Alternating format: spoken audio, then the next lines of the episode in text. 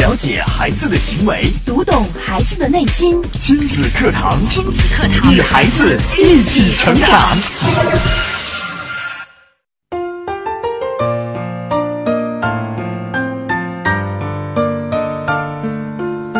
听亲子课堂，做智慧父母，欢迎大家在每天早晨的同一时间呢，来关注正在为您直播的亲子课堂节目。我是主持人潇潇。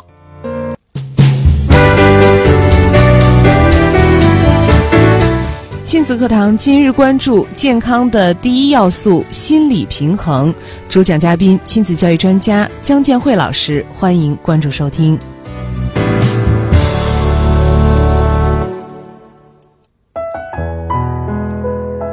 好的，在节目一开始呢，我们首先请出今天的主讲嘉宾姜建慧老师。姜老师，你好。小小好，听众朋友大家好。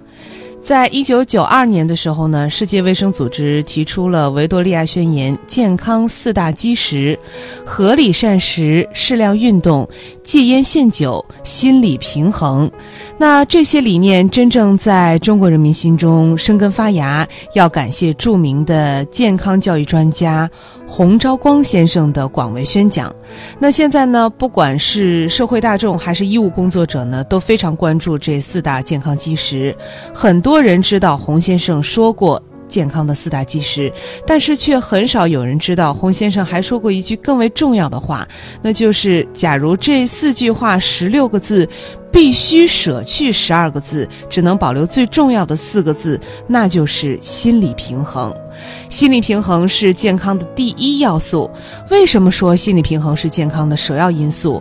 那我们又怎样才能做到心理平衡呢？在今天的节目当中呢，我们就请到姜建慧老师为我们来详细的讲解。听节目的过程当中呢，你有什么感受或者有什么问题，都可以透过两种方式参与到节目当中。您可以在新浪微微博关注“迪兰路言亲子课堂”，在我们今天的节目帖下来跟评论。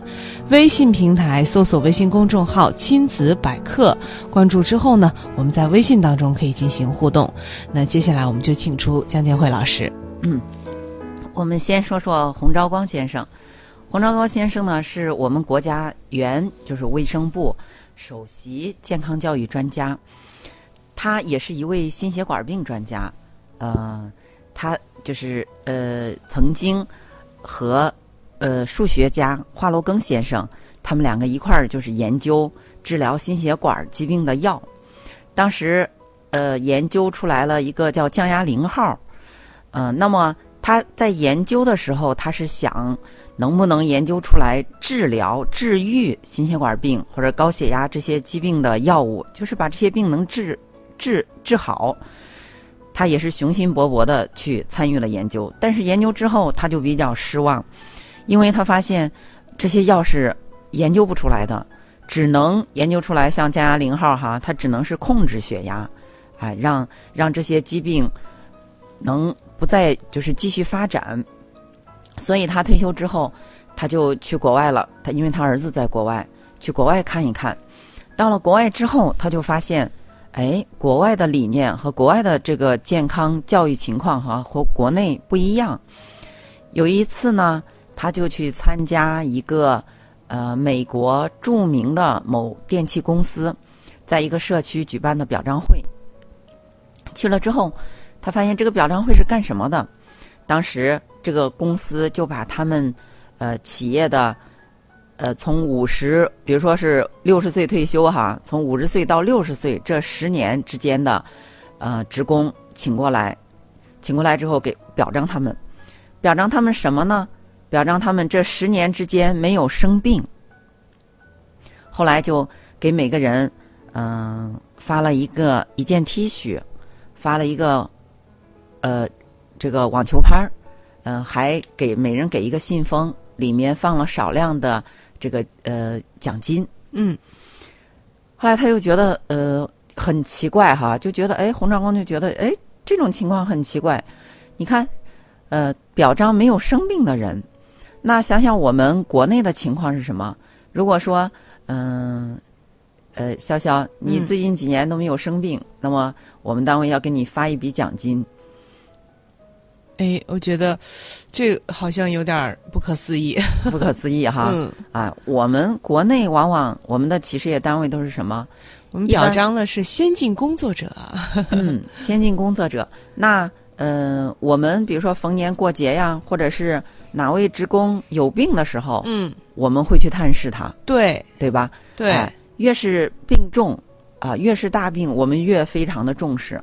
是的，我们非常关爱这些身体不健康的人。对，嗯那么这就是不一样。当然了，嗯、生病的人也需要得到关关注。但是我们当我们去关注的时候，其实他的病已经在身上，你只能是去看一下哈，对，他的病并不能解除，嗯不能帮助他解除。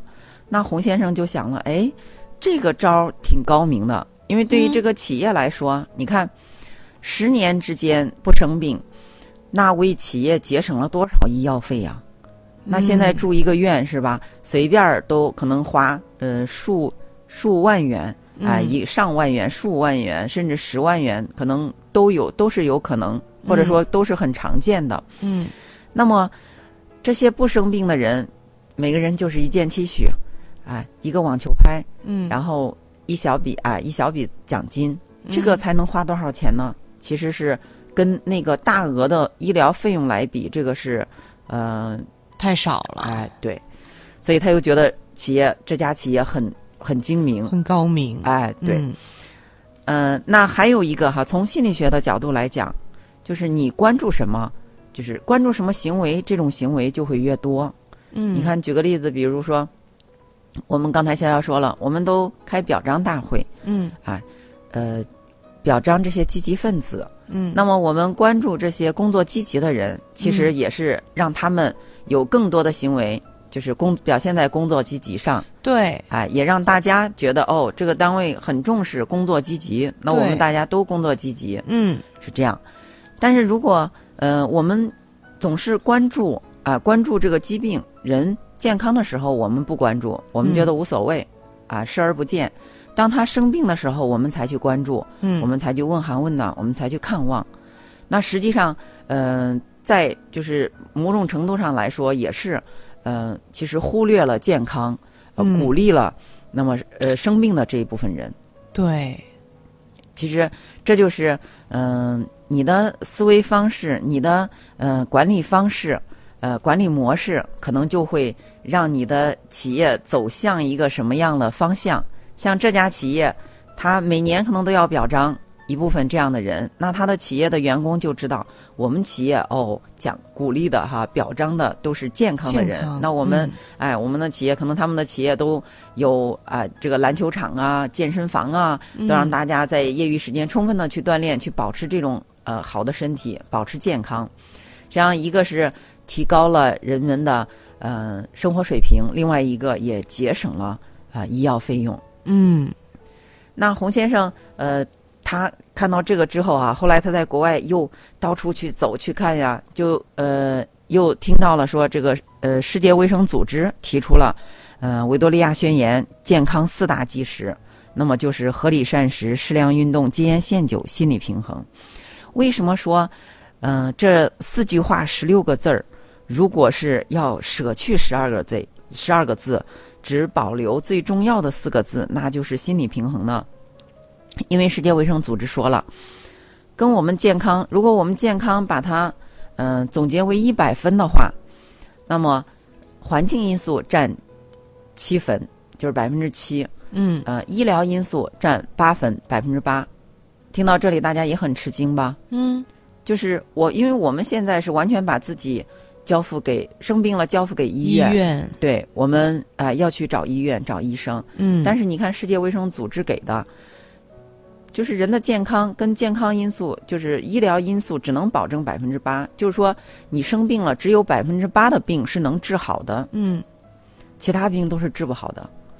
哦，那这个这个观念真的是跟我们以前的这个想法大有不同。不同吧？嗯那么还有百分之十是社会因素，社会因素是什么？就是嗯。比如说我们工作压力，我们的工作呃很紧张、很繁忙，呃竞争很激烈，嗯，或者说我们在嗯、比如说出了门儿，这个呃，因为开车开得急被交警罚款了啊，嗯、然后还得去除了工作，还要找时间去交罚款，嗯。呃，然后夫妻这个生气了，嗯呃，就是这些都是社会因素，嗯，其实它跟我们的心理也是有关系的，也是有关联的。对嗯还有百分之十五，呃，是遗传因素。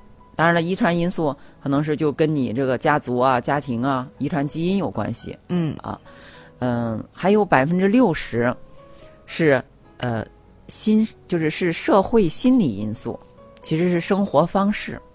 生活方式，对嗯，占到了百分之六十。，对，也可以说是心理生活方式。心理生活方式。对，嗯那么你看看这这一百分里头和心理有关系的，一个是百分之六十，一个是百分之十。十的社会因素当中的。对，嗯那么就有百分之七十或者百分之六七十都是跟心理有关系的。嗯所以说，呃，那么洪昭光先生就哎，他就说了最后这句话，就是说，如果我们要是呃来寻求最重要的一个因素的话，首要因素那就是心理平衡。嗯，心理平衡是健康的首要因素。对，嗯，那为什么会说和心理有关系？和心理平衡有什么关系呢？为什么是心理平衡呢？对呀，嗯，那我就是呃，就是人哈，心理不平衡的时候会什么样？潇潇，你觉得人心里，你有没有心理不平衡的时候？那，我觉得每个人应该都会有心理不平衡的时候。嗯嗯，当心理不平衡的时候，我觉得好像就是有一句我们呃在网络上面经常会听句呀，我整个人都不好了。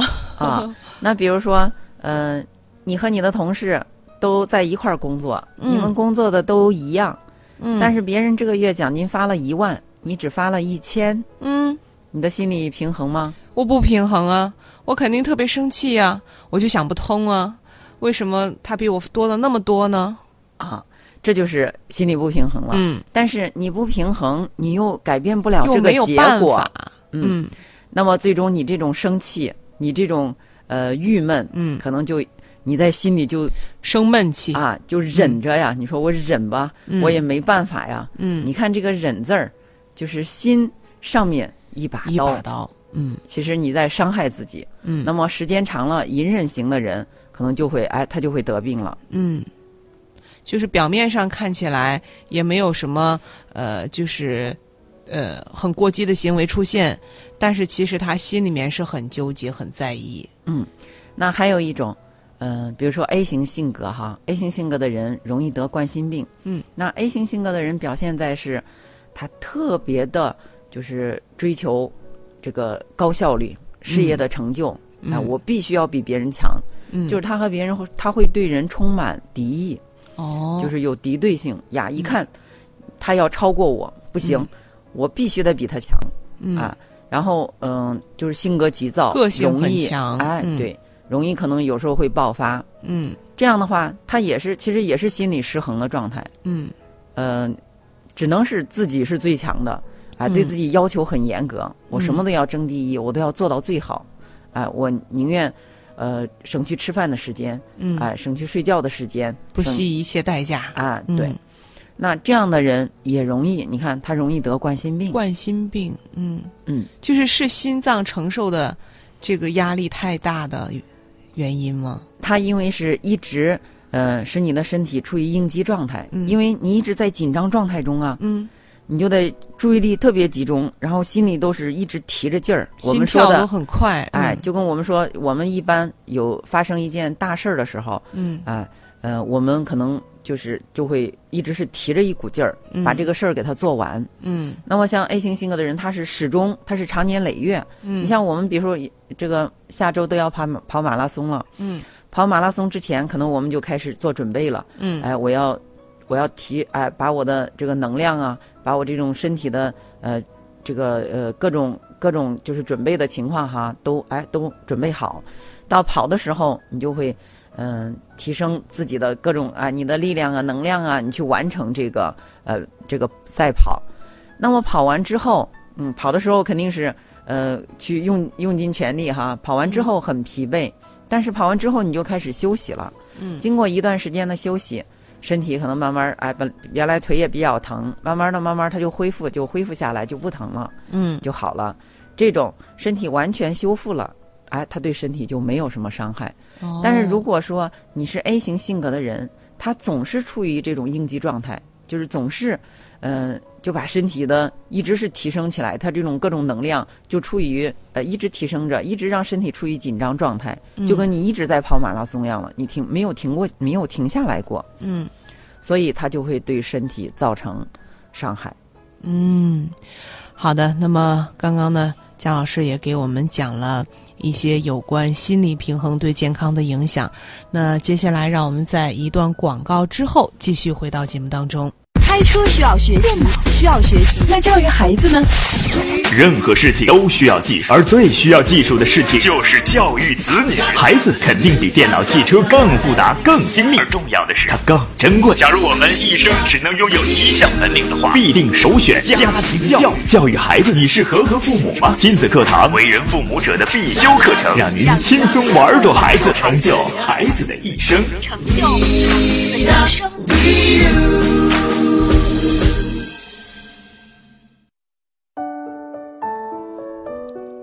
好的，欢迎大家继续回到节目当中。今天姜老师为我们带来的话题是健康的第一要素——心理平衡。那大家在听节目的时候有什么感受，或者您觉得心理平衡对我们的健康，呃，对您的健康有哪些影响，都可以透过两种方式参与到节目当中。您可以在新浪微博关注“迪兰路言亲子课堂”，在今天的节目帖下来跟评论，也可以在微信平台搜索微信公众号“亲子百科”，百是一百的百，课是亲子课堂的课，关注我们的微信公众号，在微信当中和我们进行互动。那接下来呢，我们也继续请出姜老师。嗯嗯，曾经有一位女士哈，她在嗯、国家事业单位工作，呃，收入稳定。这个呃，丈夫也是在呃国家事业单位，两个人夫妻感情也不错，有一个女儿，女儿也有四五岁了。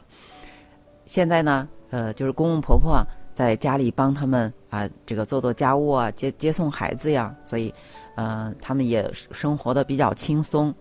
那么二胎政策刚一放开，啊，这个女士就怀上了二胎，看起来就是觉得，哎呀，这个家庭多好啊，嗯、夫妻感情也不。错啊，也已经有了一个孩子，这又怀上了二胎，嗯嗯、然后公公婆婆也也有帮忙啊，这个因为两个孩子的话，可能照顾起来会事儿更更多一些，是吧？嗯就觉得多好的一个家庭啊。但是这位女士就说，嗯从她怀上二胎，就第二个孩子之后，她就变得特别的，嗯、焦虑，焦虑，嗯，这是为什么呢？就是焦虑到什么程度哈？嗯嗯，她每天呀、就是总在想，脑子里胡思乱想，嗯总在想自己得了这个病，得了那个病。嗯比如说像呀，我可能要得高血压，可能要得糖尿病，可能要得癌症，可能要得传染病。我得了这些病之后，我可能就会不久于人世嗯啊。那么看我的女儿才四五岁，她怎么办呀？她多可怜呀！嗯然后胡思乱想导致的失眠，嗯，就夜里不能睡，嗯整夜整夜睡不好，就在想这些东西。嗯到最后，他又说：“哎呀，我又就是有一些就是强迫症的状态，哦就是老是就是不想就不行，要求必须自己想。比如说，嗯他给我举例子，嗯、我觉得身上痒，我就觉得身上痒，但身上我就老总是强迫自己去想去想，想到身上真的就很痒，嗯这样他说我真的是快要崩溃了，没办法生活，非常痛苦。那他的先生呢，很爱他，先生就陪他去看病，哎，去看看来看去也看不出来什么病，又陪他找心理医生，哎，就说为什么哈，就是他会这么如此的痛苦，他为什么会想这些？那我们就开始给他讲讲，其实你想到这些，比如说身心疾病，它都是因为啊、这个呃社会心理因素啊，然后嗯生活方式啊，它像心身疾病一般从嗯、从开始就是在你的体内有发生改变，到他发发病，就是以躯体形式表现出来哈，嗯生病的状态表现出来，其实需要十到十五年。嗯那么在这之间，你要特别注意自己的啊、生活方式、行为方式、思维方式。我说，那你现在更要，呃，要其实你比如说要保持良好的睡眠、睡眠习惯呀、饮食习惯呀、适当适量的运动啊这些。但是你现在这种胡思乱想啊，嗯、失眠呀，反倒是不利的因素。嗯呃，反倒是你害怕这些，但是你你你现在目前在促做的，对，是在嗯促成。说了之后，他就说：“哎呀，其实你说的这些我都知道，嗯，嗯，我也我也很关注这个健康哈，看了很多书，对，但是呢，不管用。控制不了自己。哎，对、嗯我就是控制不了啊，没办法。嗯后来就想，嗯、难道是有什么呃事件吗？是吧？啊、是有什么事情引引起的？后来就问他，那呃，因为对我们一个女人来说，最重要的两件事，一个是婚姻家庭，嗯一个就是工作。嗯那婚姻家庭上就问他，呃，你和先生的感情怎么样啊？他说很好啊，他说我我丈夫对我挺关心的，嗯丈夫在旁边也说，就说哎，我们俩自由恋爱哈，结婚的。嗯当时我妻子，我觉得她不但长得漂亮，而且特别善解人意。那结婚之后，我们也都过得挺幸福的。嗯，这个孩子的爷爷奶奶啊也过来了。然后他说，呃，我妻子做家务不多，但是呢，嗯，她有时候有的时候炒炒个菜哈，比如说她炒的这个土豆丝儿啊、小炒肉啊，就特别好吃。然后说的时候就洋溢着脸上洋溢着幸福。嗯这个妻子呢也说啊，说我先生也是对我特别体贴，总是你看我不舒服，他天天都围着我，哎，总是在陪着我，我就是关心我。婚姻上没有什么问题，那就再问工作，工作上目前就是遇到什么困难了吗？嗯他也没有啊。工作上，嗯、我们领导特别哎欣赏我，大学毕业之后就来这个单位哈，呃，工作上我也比较努力，然后也取得了一些成绩，呃，还被评上了呃这个先进工作者。嗯。啊，领嗯领导呢也特别欣赏我，没有问题，哎，嗯。最近还出去进修，对呀，哎，这听起来一切好像没什么问题呀。对，那么生活啊家庭工作都没问题，嗯。后来我就注意到哈，他说了一个，就是我问他什么时候开始焦虑的，他说就是怀了第二个孩子之后嗯才，有。在怀孕期间就开始焦虑了。，对，嗯但是嗯、呃之前问她有没有这种状况，她说没有。嗯那么嗯、呃这个也是很重要的一点，嗯因为你为什么就是为什么怀孕之后才产生了焦虑？怀孕之前没有，就这个孩子到来之前没有，这个孩子到来之后你就开始焦虑了。那我就想，是不是和这个孩子有关系呢？对呀，就是怀的第二个孩子有关系。是的，嗯，会不会有这种情况呢？我就问他：“那你这个第二个孩子是你们计划内吗？怀上的嗯？”后来他说不是。哎，我说这个为什么不是呢？他说其实哈，我嗯、呃并不想要这个孩子，嗯呃，因为呃我们现在我的工作也呃处于上升期。哎，并且有一个孩子也挺好的哈，我们不想就是马上要第二个孩子，太辛苦哈，就想在工作上，嗯、再能是能上升，继续上升，然后缓个一两年再要。我说那你为什么现在要要呢？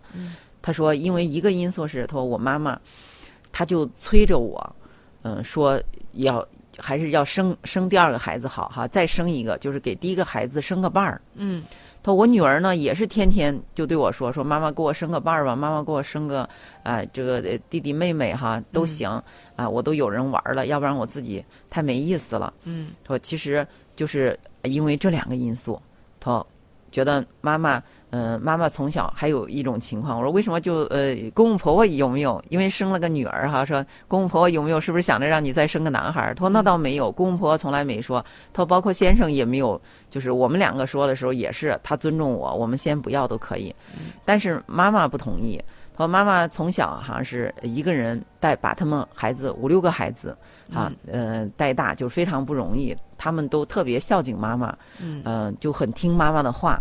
他所以说妈妈呃反复说过几次之后，我就觉得我应该听妈妈的，我应该要这个孩子。又加上女儿，我也很爱我的女儿，女儿想要个伴儿，我也觉得也确实是给她能多个伴儿，那那就要这个孩子吧，就怀上了。嗯。哦，也就是说，这个二孩儿的到来，并不是他自己在目前的这个状况下去想要的，嗯，而是呃，觉得妈妈希望有，女儿也希望有，所以怀上的二孩儿。对，那潇潇，这个就是就是这种情况，你觉得有有问题吗？嗯其实我觉得，如果说，呃，我觉得对于有些人来说，可能没有太大的问题。嗯，但是可能有些人他的心里面就会产生一些抗拒的心理吧。那比如说是你潇潇哈，嗯呃，你你自己不想要，你自己这个当然我不知道这个 现在跟你这个开这个说这个合适不合适。嗯比如说或者是一个人哈，嗯他自己不想要这个孩子，嗯呃，但是呢，他妈妈想让他要，他女儿想让他要，嗯他现在就怀了这个孩子。怀了这个孩子之后，他就觉得我这个孩子啊是就是就是其实就是为了给女儿找个伴儿，嗯是为了女儿嗯而生的。嗯。那这样的话，心里肯定会很很不舒服，不舒服、不平衡了吧？，对，啊，肯肯定是会特别。难受。对我们嗯一般要孩子，我们是肯定是首先为自己要的。对呀，我要有要再要生一个宝贝，一个天使啊。嗯那么呃，以后哎，我也爱他，他也爱我，多一个爱我的人，对吧？嗯这样想的话，可能就很坦然。嗯但是他，你看，他想，他就完全是为哎，为了妈妈，为了女儿，嗯其实是为了别人来做这个事儿，并且这个事儿是自己不愿意做的。对，是我为你们做的牺牲。哎，就是这样。所以说，其实这个就是原因。哦，这就是他频频的觉得自己生病了，然后觉得哪哪都不对的原因，就是这个。因为他、呃纠结呀，嗯嗯、实际上我就是当一个人他愿意就说是自己的心愿，为自己而活的时候，嗯。呃，人是很很满足的，很愉悦的。嗯。但是当我们我们自己的付出是完全是为了别人，嗯。嗯、甚至是附上道德的这种烙印，对吧？我要孝敬妈妈，妈妈说嗯。让我要，我就要要。嗯。所以表面上看他顺从了，他是孝敬了妈妈，他也为女儿好，但是实际上他内心里就，嗯、就是在其实他内心里是不原谅自己的。嗯你没有做你自己，你没有坚持你自己的意见，对，那实际上到最后他来的时候，他自己也说，他说：“哎呀，我我真是天天自己折磨自己，折磨的把我折磨的不成样子了。”嗯我说：“真是这样的，你真的是自己折磨自己。嗯实际上他就是不原谅自己。嗯，就是觉得自己做的这个决定是对不住自己的。哎，对，没有为自己嗯而生活而过。”嗯所以他就出现了这种各种各样的症状嗯，觉得自己有病，啊觉得。自己会得病。对，就是导致其实其实我觉得他这样下去对自己的健康还真的是特别的不利。但是之前他并不知道，嗯，知道之后，那目前这个孩子也都有几个月了，那怎么办呢？怎么办啊？哎嗯，一个是就是说他以后，呃，因为他可能是这种个性，就是为了为了让别人对自己，呃，满意，为了满足别人的愿望，会牺牲自己。嗯嗯、他这种个性呢，其实。呃，可能会呃，就是让大家对他的评价都很好，实际上他自己会很辛苦，嗯哎，会总觉得自己很委屈，嗯总是在满足别人，没有满足自己，所以他这种性格应该调整。